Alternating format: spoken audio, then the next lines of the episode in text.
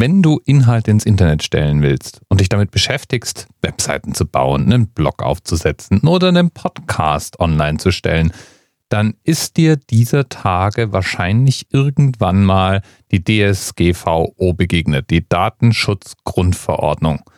Und die DSGVO, die regelt, wie wir mit Daten von unseren Nutzern umzugehen haben und welche Informationspflichten bestehen. Und da taucht natürlich sofort die Frage auf für unser neues, jungfräuliches Podcast-Projekt. Brauchen wir das da denn eigentlich auch? Und die grundsätzliche Antwort auf diese Frage ist, wenn du nur irgendetwas machst, das in irgendeiner Form Daten von Benutzern verarbeitet, dann solltest du eine Datenschutzerklärung haben. Es gibt zwar die Ausnahme, dass man für rein private Zwecke, also das Urlaubsfotoalbum, das man nur für die Familie online stellt oder ähnliches, eigentlich nicht unbedingt zwingend so eine Datenschutzerklärung haben muss, aber der Rahmen ist doch sehr fluffig gehalten und eigentlich müssen wir alle so eine Datenschutzerklärung haben. Das kann jetzt dann natürlich erstmal, wenn man sich das anschaut, auch beängstigend groß wirken, weil diese Datenschutzmustererklärungen, die man online findet, sind in der Regel sehr umfangreich, weil nämlich das Gesetz durchaus vorschreibt, dass man bestimmte Sachen erwähnen muss. Zum Glück wird aber wie so oft die Suppe nicht so heiß gegessen, wie sie gekocht wird. Und eigentlich ist es auch gar nicht so richtig kompliziert. Für uns Podcaster gibt es ja nur eine Handvoll Bereiche, in denen wir uns da überhaupt Gedanken drum machen müssen. Und wenn man privat unterwegs ist, wird das Ganze sowieso deutlich entspannter. Was habe jetzt ich gemacht? Ich habe jetzt für alle meine Projekte eigentlich genau das gleiche gemacht. Erstens habe ich mir mal genau angeguckt, was meine einzelnen Webseiten denn an Drittdiensten benutzen. Für Blogs und Podcasts heiße Kandidaten sind da Google Analytics, um zum Beispiel zu schauen, was für Besucherströme auf der Webseite sind.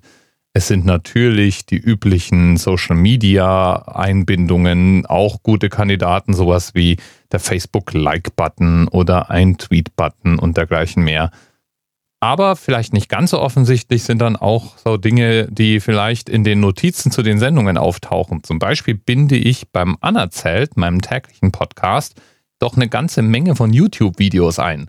Und YouTube hat natürlich über diese Einbindung dann auch eine verarbeitende Funktion. Wenn ein Benutzer sich auf meine Seite bewegt, ruft er eben auch die YouTube-Daten ab.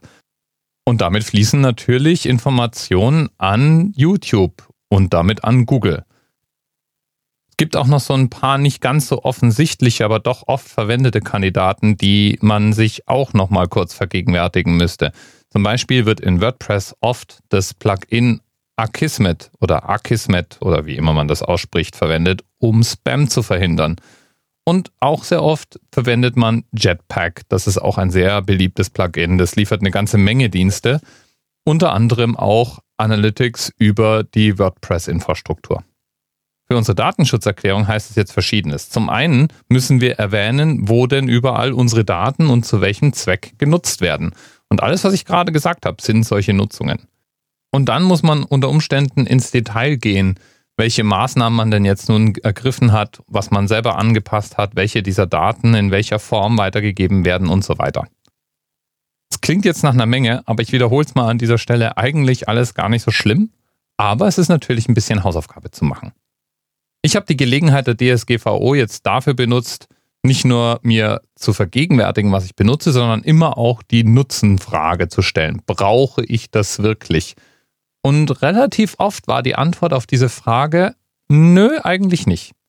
Zum Beispiel für einen Podcast-Betreiber, der im Grunde jetzt nicht so richtig viel extra Inhalte auf einer Webseite bereithält, außer den Notizen zur Sendung, ist jetzt zum Beispiel Google Analytics gar nicht so essentiell oder auch die WordPress-Statistiken.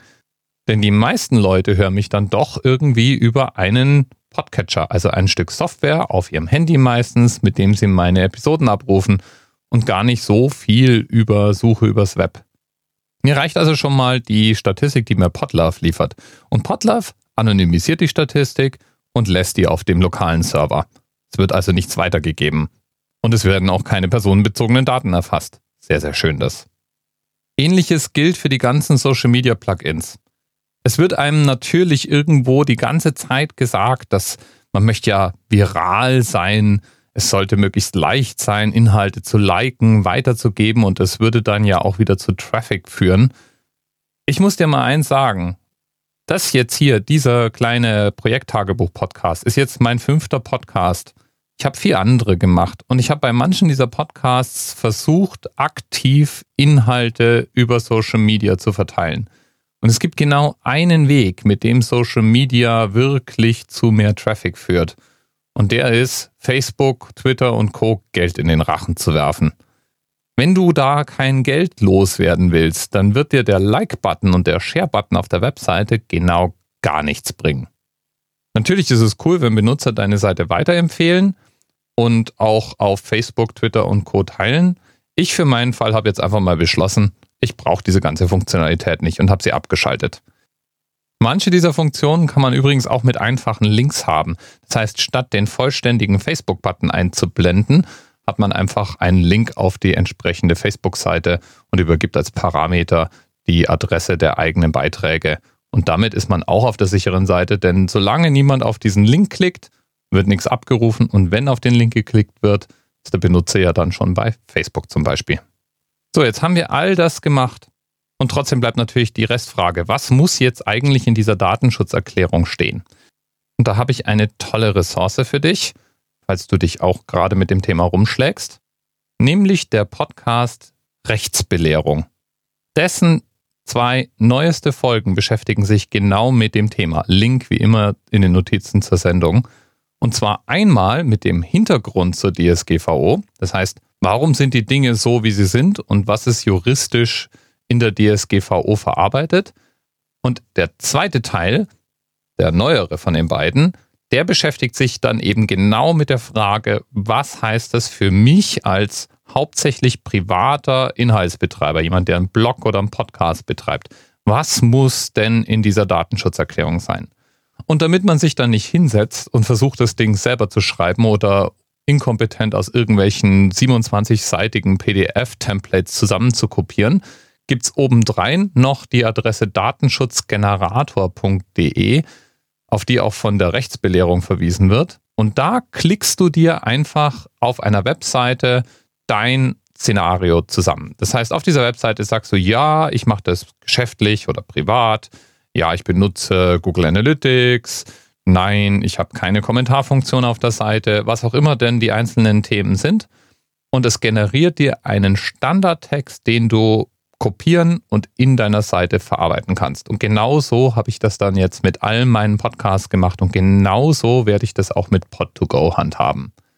Ach, und ja, du musst natürlich meinem Beispiel nicht folgen und kannst trotzdem Google Analytics benutzen oder auch die Social Sharing Buttons weiterverwenden. Ich empfehle da einfach mal aufmerksam, sich die Rechtsbelehrung anzuhören. Die geben da für die Standardfälle eigentlich ganz gute Antworten. Und man hat hinterher noch eine sehr viel genauere Vorstellung davon, was notwendig ist und warum, als jetzt vorher, wenn man einfach nur das Gefühl hat, oh, ich muss alles deklarieren und ich weiß nicht wie.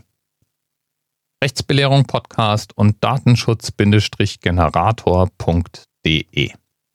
Im Sendegate gibt es übrigens inzwischen auch eine ganz praktische Checkliste von jemandem, der einen Podcast aufgesetzt hat und dort dokumentiert hat, was er gemacht hat, um seinen Podcast kompatibel mit der DSGVO zu machen. Verlinke ich auch mal, auch sehr interessant durchzugehen. Ansonsten hat sich mit Pot2Go im Moment tatsächlich nicht so wirklich viel getan. Ich warte gerade auf die nächste Gelegenheit, mit Philipp und Leni zu sprechen. Die sind im Moment ziemlich eingespannt. Außerdem haben wir immer noch kein Design, auf das wir uns verständigt hätten. Das heißt, das zieht sich gerade noch so ein bisschen. Und ich beschäftige mich noch mit der Mikrofonierung. Es läuft wahrscheinlich auf ein Rode Smart Plus raus. Das ist ein kleines Ansteckmikro, das im Grunde eine ganz ordentliche Qualität liefert, sehr kompakt ist und den Charme hat, dass man es an Android-Handys und an iPhones anstecken kann, ohne irgendwelche spezielle Software bemühen zu müssen. Ich hoffe, dass ich da bald auch ein paar Hörbeispiele haben werde. Und das war's jetzt mal wieder für heute. Vielleicht hast du ja Feedback, Ideen, Fragen, Anregungen. Du erreichst mich unter at Dirk Prims auf Twitter, dirk at pod2go.de, wenn du mir eine Mail schreiben möchtest. oder einfach in den Kommentaren zu dieser Episode auf dirkprims.de slash reiseradio.